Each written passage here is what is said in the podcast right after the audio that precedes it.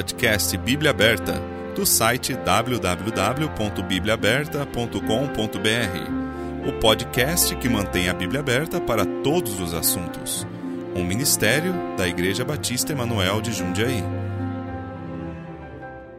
Olá, seja bem-vindo a mais um episódio do podcast Bíblia Aberta. Hoje estamos no episódio número 27.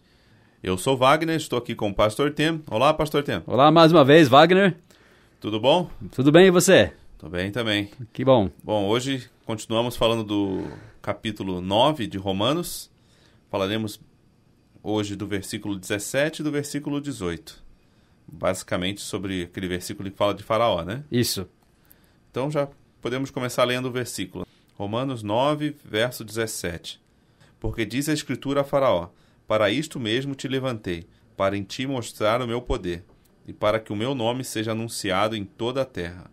Logo, pois, compadece-se de quem quer e endurece a quem quer.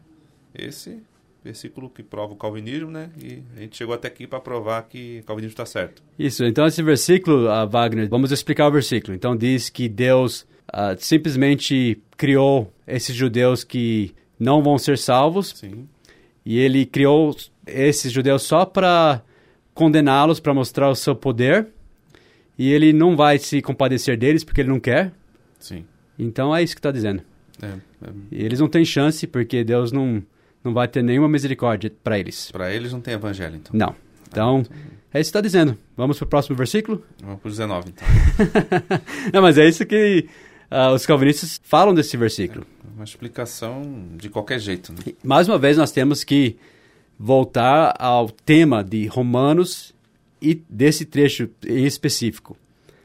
Qual é o problema dos judeus que nós vimos essas semanas? O que Paulo está tratando? Especificamente, o que, ele está respondendo? Que dúvida que Ah, os judeus os têm? judeus achavam que só eles poderiam ser salvos, né? E Paulo estava explicando que os gentios também poderiam ser salvos. E, e, aliás, eles estavam até tendo orgulho da sua eleição, achando que eram salvos quando nem eram. Sim, achando que por eles serem o povo escolhido de Deus, eles já estão salvos, já estão... Exato. E ninguém mais poderia ser salvo também, né? E acharam até Deus injusto por agora passar por cima deles e levar o evangelho aos gentios. Sim, Aqui os gentios desfrutando das bênçãos da salvação e eles, o povo eleito, até sendo endurecidos. sim. Então, eles acharam isso injusto. É disso que Paulo está tratando.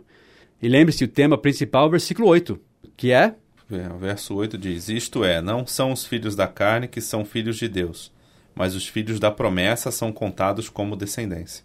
Então, é, esse é o tema central. Se você entender isto, todo o trecho vai fazer sentido. Agora, se você colocar o versículo, por exemplo, 11 como tema desse capítulo, É, o 11 já diz: Porque não tendo eles ainda nascido, nem tendo feito bem ou mal, para que o propósito de Deus, segundo a eleição, ficasse firme, não por causa das obras, mas por aquele que chama. daí você vai ter dificuldade em entender todo esse trecho. Sim, Vo- Você está dizendo, os judeus estão reclamando que não vale a eleição deles para a salvação. Então, Paulo está dizendo que a salvação, na verdade, é uma outra eleição que eles nem conheciam, secreta de Deus, e Deus não quer salvar eles. Não é isso que Paulo está É, o dizendo. que eu acho interessante é que eles estão dizendo que Deus faz isso, de odiar alguém que nem nasceu É. ainda. Mas eu fico pensando, eu mesmo que minha esposa está esperando uma filha, agora que a gente descobriu, né? É como É, parabéns, viu, Wagner, né? Quem não Obrigado. sabe, já tem um filho, né? O Os Isaac. ouvintes, né, quiserem mandar presente, alguma coisa, depois eu mando o endereço. Ah, ok, ótimo. Aí o. Não, mas é como a mesma coisa, eu odeio já minha filha. Nem conheço, mas já odeio desde o ventre. Já. Isso que estão dizendo que esse trecho está dizendo, e não é faz isso? sentido nenhum. É, é, O que ele está dizendo é Se que a Deus... gente não é assim, né, de odiar desde o ventre, a gente não consegue ser desse. Imagina Deus. né? Muito menos Deus, que é um Deus de misericórdia, de amor, ele quer que todos se salvem. E nesse trecho aqui, se você entender que o que Deus está provando para esses judeus que estavam dependendo da sua eleição, dependendo da sua nascença como o povo judeu, ele estava dizendo que Deus sempre tinha em mente um povo que creu na promessa, um povo salvo, é, segundo Abraão, que era o pai da fé. Então, se você entender isso, você entende, você tem a chave para o trecho inteiro. Mas não sei se eu tô certo, mas até antes de Abraão, Noé também já creu em Deus também. Sim, né? a- a- desde Basicamente, né? Abel Né, creu em Abel Deus. também, né? Ele fez Deu- o. fez a oferta correta. Sim, Adão e Eva, eu imagino também. Sim. Então, você vê aqui, agora nós chegamos no versículo 17, vamos encaixar então com o tema. Porque diz a escritura a Faraó, por isto mesmo te levantei. Então a gente vai falar para esses judeus que estão achando Deus injusto por excluir eles, que estavam tentando, buscando a própria justiça, diz no final desse capítulo. Uhum. E então a gente vai falar, o que Paulo está dizendo aqui é que Deus levantou vocês para te destruir para a glória dele. Não é isso que Paulo está dizendo. É. Ele está continuando com esse mesmo tema, explicando para eles qual foi o plano de Deus e qual é o plano de Deus. Agora a pergunta surge: então, ele nos chamou como um povo, povo de Israel, nos elevou a um patamar muito alto para trazer a, a palavra de Deus para todo o mundo, para trazer o Salvador para o mundo, e agora nós não somos salvos. Então Deus nos levantou assim só para demonstrar o seu poder e proclamar o seu nome por toda a terra? Ele é justo, então, em levantar, uma, erguer uma nação assim, e depois endurecer essa nação, que estava buscando sua própria justiça para os propósitos dele e agora estender a salvação para todo mundo? Deus é injusto em fazer isto? Daí Paulo lembra de Faraó uhum. e ele fala: Deus já fez isso, ele fará de novo. Daí ele volta, porque diz a Escritura a Faraó: Para isto mesmo te levantei. Não diz te criei, eles falam que Deus fez Faraó nascer Aliás, antes de ele nascer, Deus criou o faraó para depois o destruir, para mostrar é. sua glória. Porque eu sou Deus. Levantou como faraó, né? Exato. Uh, ele levantou o faraó. Uh, inclusive, agora vai para Êxodo 9, você vai ler alguns trechos em Êxodo, que vai explicar esse trecho, porque ele está citando trechos em Êxodo. Êxodo 9. Vai para Êxodo 9, versículo 15 e 16, que é justamente esse trecho que Paulo está citando. Porque agora tenho estendido minha mão para te ferir, a ti e a teu povo com pestilência e para que sejas destruído da terra. Mas deveras para isto te mantive, para mostrar meu poder em ti e para que o meu nome seja anunciado em toda a terra. Então ele tinha acabado de passar por uma das pragas e Deus poderia ter matado o faraó assim. Sim. Na primeira praga. Mas Deus, em sua misericórdia, estendeu as pragas por dez pragas. Se você lembra quando nós estudamos sobre as pragas, cada praga foi aumentando em intensidade. Sim. A primeira praga era bem banal, piolhos. E depois, quando ele tirou aquele, veio as bolhas aqui, enfim, foi aumentando. A segunda não era as bolhas, mas nesse ponto aqui já tinha vindo as bolhas, mas Deus ainda manteve Faraó. Ele podia ter destruído Faraó sim. Mas ele ainda manteve Faraó porque ele ia mostrar em Faraó o poder dele. Sim. E para que o nome dele fosse anunciado em toda a terra. Deus é soberano. A vontade dele sempre prevalece. Ele vai mostrar para esse faraó que disse para Deus: Quem é Deus de Israel para obedecê-lo? Deus vai mostrar quem ele é, não só para ele, mas para todo o povo. Então o faraó mesmo se fez um vaso para destruição. Sim. Mas note aqui, não está falando de um bebê inocente no ventre da mãe dele, está falando de um homem. Aqui ele falou: Por isso eu te mantive, por isso eu te levantei lá no trono e Deus podia ter destruído ele. Verdade. Então nós não vemos nenhuma referência a seu nascimento aqui. Como você disse, nós vemos um faraó no trono aqui indo contra Deus. E Faraó lutou contra a misericórdia de Deus. Moisés chegou no começo, em Êxodo 9, e disse: Deixa ir o meu povo. Deus disse para Faraó: Para que me sirva. E, e, e Faraó resistiu a isso. E Deus foi tratando até em misericórdia. Ele disse para Faraó: Para isso mesmo te levantei, ou como diz em Êxodo, para isso mesmo te mantive. Cada praga estava dando chance até para Faraó se arrepender. Deus estava mostrando que ele era o único Deus contra todos aqueles deuses do Egito. E antes de cada praga, Moisés chegava com a palavra de Deus. Deus disse isso, Deus disse isso. E, e Faraó estava ouvindo, porque antes não, eu nunca ouvi. Além de ouvir, ele estava vendo os milagres, tudo, e não queria nem saber. Não só ele, mas todo o povo de, do Egito estava vendo isso. Sim. E daí, até, se você lembra na praga da Saraiva, em Êxodo 9, ele até avisou para os egípcios, quem temesse a palavra de Deus, que tirasse o gado, até seus servos dos campos, porque eles iam morrer. Uhum. E aqueles que ouviram e creram, né, ou temeram pelo menos, eles tiraram o gado. Então, até nisso Deus foi misericordioso. E ele estava proclamando não só para o, o, mundo a sua misericórdia, mas leia novamente, por favor, Wagner, a Êxodo 9, versículo 16. Mas, deveras, para isto te mantive, para mostrar meu poder em ti e para que o meu nome seja anunciado em toda a terra.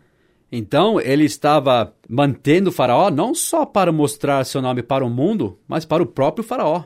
Ele disse: Por isso te mantive, Faraó, para mostrar meu poder em ti. Então, Faraó tinha essa chance de conhecer esse Deus e para que o meu nome seja anunciado em toda a terra. Sim. Daí você fala: Qual esse nome? Qual o nome de Deus? Mais para frente nós vemos Deus revelando o seu nome para Moisés e para o povo de Israel em Êxodo 34, versículo 6, diz: Passando, pois, o Senhor perante ele, clamou: O Senhor, esse é o nome de Deus, o Senhor Deus, misericordioso e piedoso, tardio em irar-se e grande em beneficência e verdade, que guarda a beneficência em milhares, que perdoa a iniquidade e a transgressão e o pecado, Sim. que ao culpado não tem por inocente, que visita a iniquidade dos pais sobre os filhos e sobre os filhos dos pais até a terceira e quarta geração. Esse, esse é o Deus que se revelou para Faraó e para o mundo através de Faraó. Então, essa, na verdade, essa era a única chance de Faraó conhecer a verdade. Nós vemos reis no Velho Testamento que até chegaram a conhecer Deus. Não sei até que ponto, mas, por exemplo, Nabucodonosor, um homem muito orgulhoso que Deus teve que humilhar até um ponto que ele reconheceu Deus. E ele fez a mesma coisa com faraó. A única forma de Deus se comunicar com faraó é fazer o que ele fez. Porque faraó se achava um Deus, ele nunca teria ouvido Moisés. E ele teve o livre-arbítrio todo o tempo para poder se render, mas não quis. Né? Sim, é, nenhum lugar a gente vê que Deus o endureceu para mandar ele para o inferno. Ele o endureceu para mostrar seu nome para ele e para o mundo todo. Ele poderia ter deixado simplesmente Faraó se exaltando, como em Êxodo 9, 17, ele diz: Tu ainda te exaltas contra o meu povo, mas Deus estava trabalhando na vida de Faraó uhum. de uma forma grandiosa. E muitas vezes nós vemos pessoas que estão no auge da sua rebelião. E a gente acha, ah, Deus não está trabalhando na vida dessa pessoa. Às vezes é o ponto em que Deus está mais trabalhando na vida daquela pessoa. Sim. Eu lembro do apóstolo Paulo, que quando Deus chegou no caminho de Damasco, a gente viu num episódio aí, e Deus disse: Paulo, Paulo, duro é para ti recalcitrar contra os aguilhões. Ele estava sendo rebelde e Deus contra a luz que Deus estava dando para ele. Então aqui o faraó, no auge da sua rebelião, Deus estava trabalhando de uma forma grandiosa na vida dele. Então, Deus fez isso no passado e agora o povo de Israel estava estranhando que esse mesmo Deus que estava mostrando misericórdia para o mundo, para os gentios, não iria tratar eles da mesma maneira que estavam resistindo à misericórdia de Deus? Sim. Daí ele fala no versículo 18 do capítulo 9: Logo, pois, compadece-se de quem quer e endurece a quem quer. Está falando de compadecer-se e endurecer. Então não tem nada a ver nesse ponto ainda com ir para o céu ou não. Mas ele ia endurecer Faraó para libertar o povo de Israel. Sim. E ele mostrou misericórdia. Até nós vemos nas provas, nas pragas que ele mandou, da forma que ele mandou, ele deu tempo suficiente para Faraó se arrepender, para deixar o povo ir. E também Deus foi justo em endurecer Faraó. Porque faraó estava com esse coração mau. Ele, ele endureceu o seu coração primeiro. Se a gente fosse seguir a sequência dos eventos lá em Êxodo, primeiro Deus disse para Moisés que ele sabia que Faraó não ia ouvir, porque Deus conhecia Faraó, ele sabe tudo, ele conhece tudo. Mas aí Deus disse: Eu vou endurecer o coração dele. Daí no próximo capítulo a gente vê: E Faraó endureceu o seu coração. Então começou por aí. Faraó já, como você disse, acho que no, na semana passada, Faraó não era uma pessoa boazinha, que queria fazer certo, daí Deus foi lá e arbitrariamente endureceu o coração dele. Ele já tinha um coração mau. E então ele primeiro endureceu o seu próprio coração. Fala isso no Êxodo 8, versículo 15. Vendo, pois, Faraó que havia descanso, assim que Deus tirou a praga, daí ele endureceu seu coração. Aliás, era assim que Deus endurecia o coração de Faraó. Toda vez que Deus tirava a praga, a Bíblia diz que Faraó endurecia seu coração. Então Deus sabia como endurecer o coração de Faraó. Tipo assim, se eu fosse falar, oh, Wagner, eu vou deixar você bravo comigo. E se eu conhecesse você como Deus conhece, eu saberia exatamente o que te deixaria bravo e como você reagiria. E eu poderia falar, eu deixei ele bravo, mas na verdade você ficou bravo porque você ficou bravo. Sim. Deus endureceu ele, mas Faraó endurecia seu coração. Quando Deus tirava a praga, daí Faraó ficava mais duro ainda. A Bíblia diz que, vendo o faraó que havia descanso, endureceu o seu coração e não os ouviu, como o Senhor tinha dito. Então foi assim que Deus endureceu. Ele colocava a praga, daí quando faraó, ah, faça alguma coisa, daí quando Deus dava descanso, daí ele ficava mais duro. Então, por que Deus endurece corações na Bíblia? A gente tem que ver tudo que Deus diz sobre esse assunto, que não vamos fazer hoje à noite, né? Uhum. Mas pessoas tratam a Bíblia de uma forma muito simples às vezes. Fala assim, ah, pronto, Deus não quer salvar ele, Deus quer salvar aquela pessoa. Não, Deus não trabalha num vácuo. Ele é um Deus justo. A Bíblia diz: tudo que o homem semear, isso fará. Então, tem pessoas que estão se endurecendo contra Deus e, e vão colher o justo pago. Sim, com E, certeza. e tem pessoas que estão sendo sensíveis à, à voz de Deus, à palavra de Deus, e terão chance de ouvir mais. No caso de Faraó, às vezes Deus endurece pessoas para os julgarem.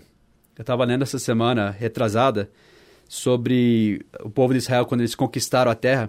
E lembre-se, o povo da Palestina tiveram anos para se arrependerem.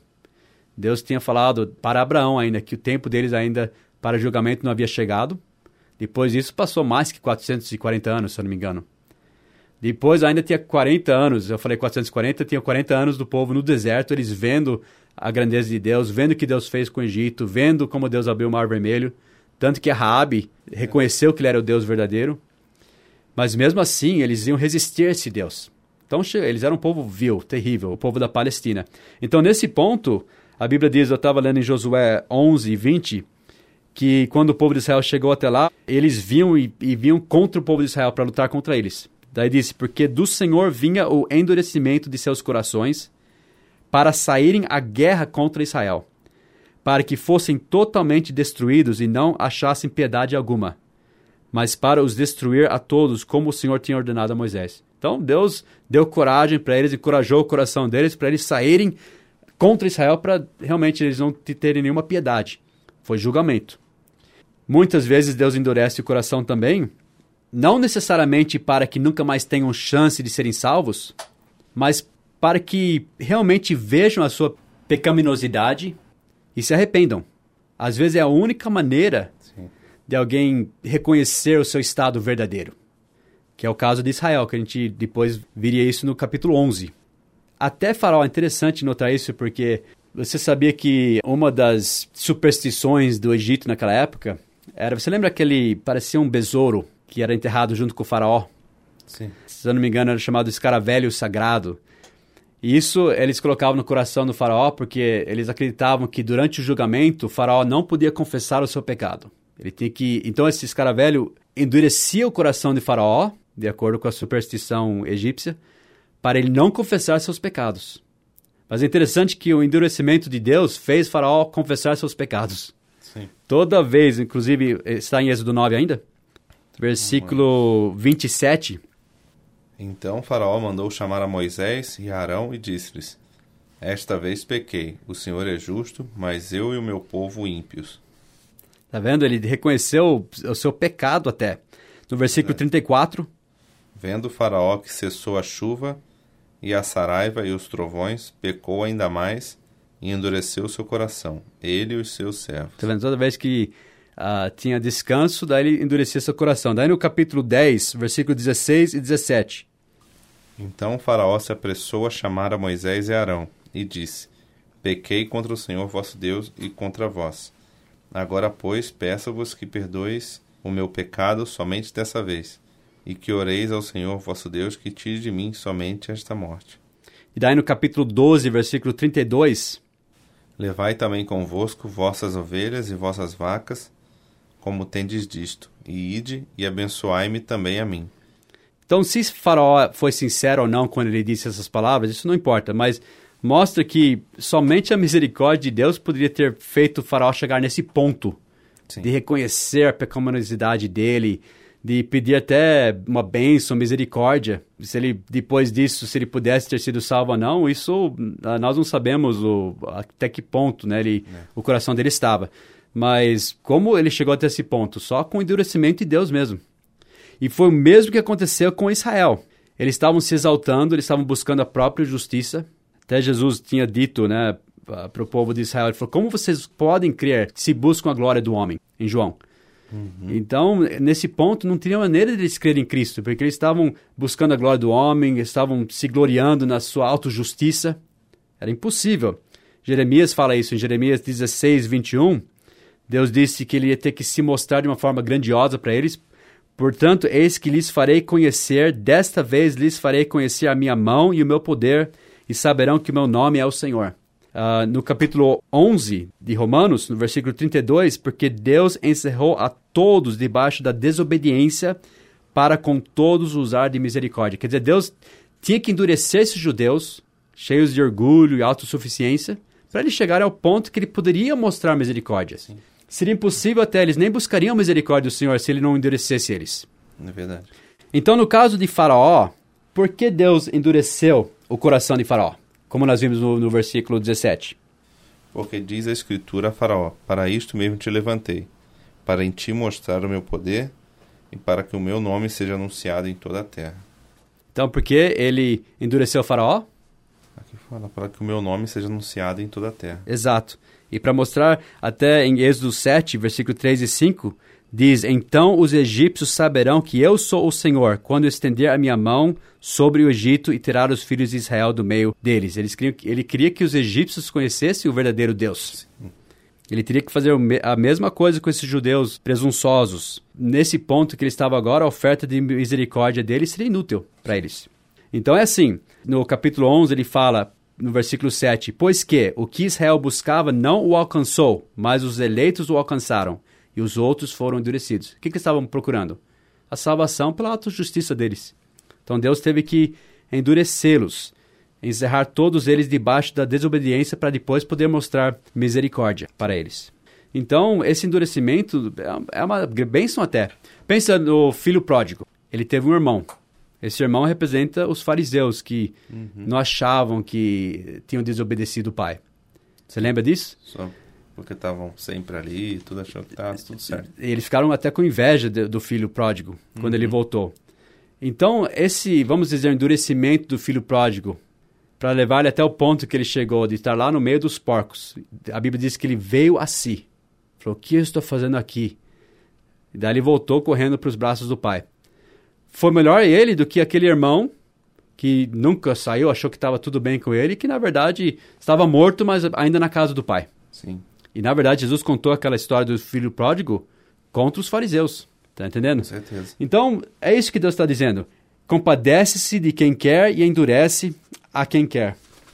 Aliás, vamos só, para tratar bem esse versículo, falar só da palavra endurecer. Porque o que, que isso significa? Que Deus vai fazer você rejeitar a palavra dele? Não é isso que está dizendo. É interessante que essa palavra endurecer, quando a Bíblia diz que Faraó endureceu o seu coração, usa uma palavra no hebraico. Mas quando a Bíblia diz que Deus endureceu o coração de Faraó, se você ver exatamente a palavra naquele programa que a gente usa, Wagner, uhum. você pode clicar e ver como aquela palavra foi traduzida em outros lugares na Bíblia, é a mesma palavra que foi usada em Josué 1 e 6. Esforça-te e tem bom ânimo, porque tu farás a este povo herdar a terra que jurei a seus pais lhes daria.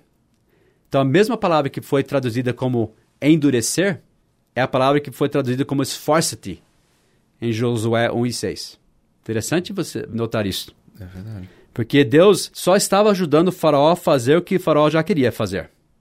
Em Êxodo 3, no comecinho lá, em versículo 19, Deus disse, Eu sei, porém, que o rei do Egito não vos deixará ir, nem ainda por uma mão forte. Deus sabia que ele queria fazer isso, então Deus encorajou ele na maldade dele. Ok, então vamos. Agora eu vou mostrar meu poder para você, para o povo do Egito. Esforça-te. Deus endureceu o coração dele. Aliás, pensa bem, Wagner, isso é interessante. Se o homem é totalmente depravado, da forma que os calvinistas dizem, por que Deus precisaria endurecer? É verdade. Mais. Quer dizer, se é totalmente morto, como eles falam, como se fosse um corpo físico morto, que nem se mexe, você vai fazer endurecer um corpo físico morto? Deixar ele mais rebelde? É, não, não, não, faria nenhum. sentido nenhum.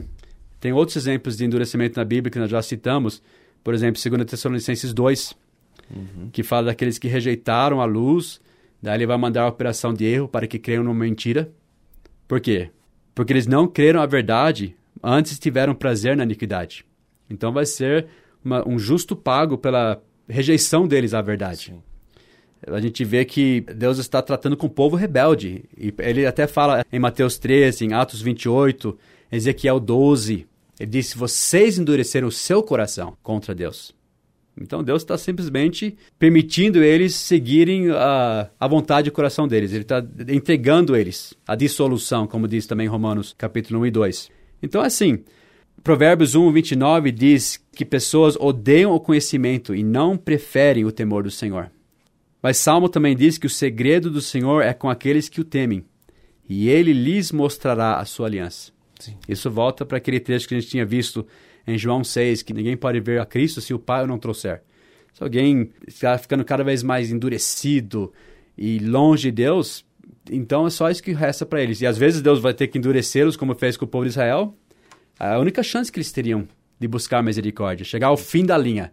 Vamos dizer assim, Deus deixa a pessoa chegar ao fim da linha para que eles tenham que conhecer que a única chance é Deus mesmo. A salvação é em Deus. Então, versículo 18: Logo, pois, compadece-se de quem quer e endurece a quem quer. Por que ele disse isso? Especificamente.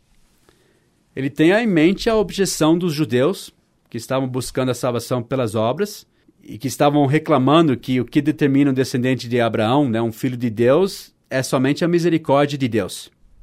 Eles estavam se gloriando em uma eleição né, incondicional. Eu sou judeu, eu, eu sou, o reino é meu. Não, a salvação é pela fé na promessa, como Paulo disse. Sim. Então, quando ele falou antes sobre a escolha de Isaac, a escolha de Jacó, não, não tinha nada a ver com uma salvação pessoal e nem uma salvação nacional. Quando ele escolheu Jacó, não estava falando que todos os judeus são salvos. Não. Essa escolha dele foi para mostrar o caminho da salvação, que é pela misericórdia, não pelas obras. Não é por quem deseja, por quem corre, mas por aquele que se compadece. Sim. Então Deus é completamente justo em tratar pecadores assim. Sempre foi assim. Caim e Abel. Quando Deus mostrou misericórdia para Abel, o que Caim fez? Ficou com inveja. Ficou com inveja, não gostou disso. Ele reclamou que Deus não aceitou a sua oferta, né? Uhum. Mas o dele não foi pela fé. Ele foi buscando pelas próprias obras dele. O filho pródigo, o filho mais velho, nós já vimos hoje também. O filho velho achou que o pai devia alguma coisa a ele por sua obediência. Sim. A mesma coisa com o judeu aqui em Romanos 9. Ele achou que Deus devia alguma coisa a eles por causa da sua descendência. Sim. Mas lembra aquela história que Jesus contou do fariseu e do publicano? O que, que o publicano fez? Ah, o publicano, ele sabia que ele não merecia o perdão do Senhor e só pediu desculpas, né, praticamente. Isso. Senhor, ele, ele, pecador, né? ele orou, tenha misericórdia de mim, pecador. Daí Jesus perguntou, qual desses dois saiu justificado? Foi o publicano. Isso, o que pediu misericórdia. Por isso Deus diz, terei misericórdia de quem eu tiver misericórdia. Sim. Ele disse no versículo 15. É entendido que Deus está disposto a mostrar misericórdia para todos que invocarem o seu nome. Em Romanos, depois 10, versículo 12, diz que ele é rico para com todos os que o invocam. Então, o que determina misericórdia ou endurecimento? A postura do coração da pessoa em relação à lei de Deus. Por isso a Bíblia fala bastante não só sobre fé, mas fala sobre arrependimento e fé. Porque eles andam junto. Se alguém não acha que é pecador, alguém não acha que precisa de um Salvador, ele não vai crer em Cristo. Certeza. A partir do momento que alguém percebe a condição deles de, como pecador e percebe que eles precisam de misericórdia, daí eles podem colocar a fé no Salvador. Então, esses judeus, infelizmente, precisariam ser humilhados, até por essas palavras de Paulo, para poderem buscar misericórdia. E Deus é justo, ele fez isso com Faraó, ele usou os judeus também para trazer a palavra dele para todas as nações, para que o evangelho fosse espalhado para todas as nações, mas ele iria endurecê-los também, como fez com Faraó, se eles não se arrependessem. Com certeza. Bom, chegamos ao fim de mais um episódio. Espero que você, ouvinte, tenha entendido nesses quatro versículos praticamente nós falamos hoje, quatro, cinco versículos.